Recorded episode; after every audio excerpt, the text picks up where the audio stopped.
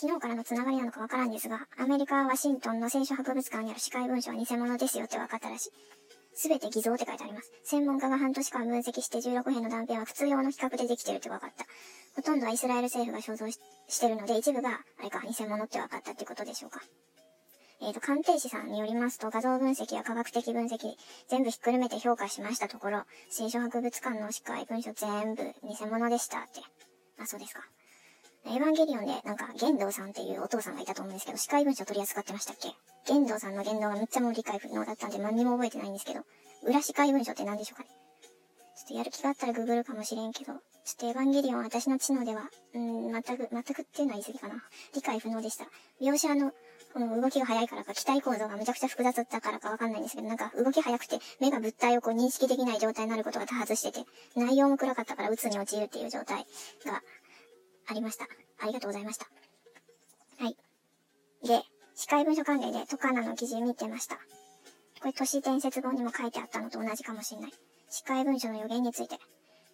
これは今から約70年前に発見された文書らしく、内容の中には旧約聖書の、旧約聖書の最も古い写本が含まれていたので、司会文書は20世紀最大の考古学的発見と言われている。そうです。で次、司会文書発見された場所なんですけど、これは生命が、えっ、ー、と、維持できないほど、塩分濃度がめちゃくちゃ高い湖で、視界っていう湖なんですけど、それがイスラエルとヨルダンの国境にあります。あります、そうです。で、1947年にその視界近くのクムラン洞窟の中で青年の羊飼いが見つけました。書かれてる言語はヘブライ語、アラム語、それからギリシャ語で書かれてて、旧約聖書の写し、さらには聖書専門家も見たことがない謎の文献が含まれていました。司会文書の作成は2000年以上も前で作ったのはクムラン集団のものではないかと見られてる。なんかやややこしい話になるので、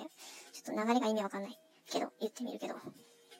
えっ、ー、と、クムラン集団って、なんかめちゃくちゃ厳しめな、厳しい生活してたみたいです。実態が古代ユダヤ教エッセネ派の中核組織だった。わからない。うん。フリーメイソンみたいな秘密結社って昔からあったんですね、こんな風に。で、その一つがエッセネ派で、エッセネ派の職能集団が、まあ、大体医師とか治療師で構成されてたって書いてます。で、ここで厳しめな生活した人たちは、禁欲とか瞑想とかで自分の精神を極限まで追い込んで、で、結果エスパーになったり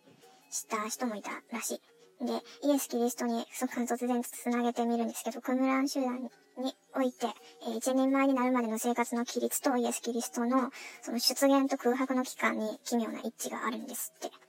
要は、イエスはクムラン集団の一員だったんではないですかっていう話だそうです。そしてキリスト教は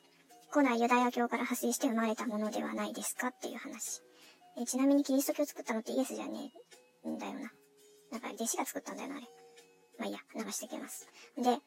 クムラン集団は終末思想がスキピだったみたいで、光の子と闇の子の最終戦争が起こるときに人類は、えー、どえらい目に遭うということを予言してた。旧約聖書のダニ、ダニエル書には、終末の予兆が始まってから約70年後に世紀末の大発極が来ると伝えられていると書いてます。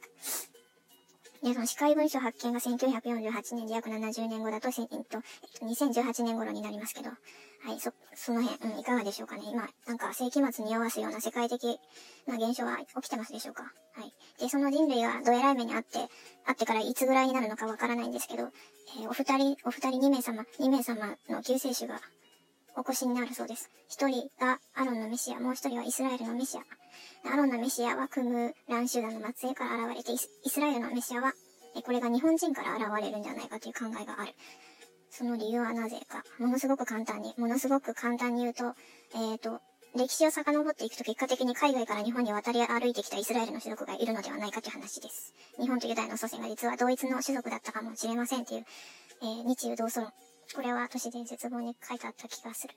で、これも真実かわかりませんが、イエスって本当は処刑されてないんじゃないのって話がある。処刑されたのは別の人で、イエスの弟って書いてましたけど。で、え、ご本人さん、イエスさんは日本に渡ってきて、日本で天寿を全うしたんじゃないかって言われてます。で、もうそもそもがなんか日本、日本から縄文人がイスラエルに渡って、結果的に文明あっちで気づいた後に、ほんでまた日本に戻ってきたっていう話もあって、なんか、よくわかりません。はい、日本人って何なの？はい、おやすみなさい。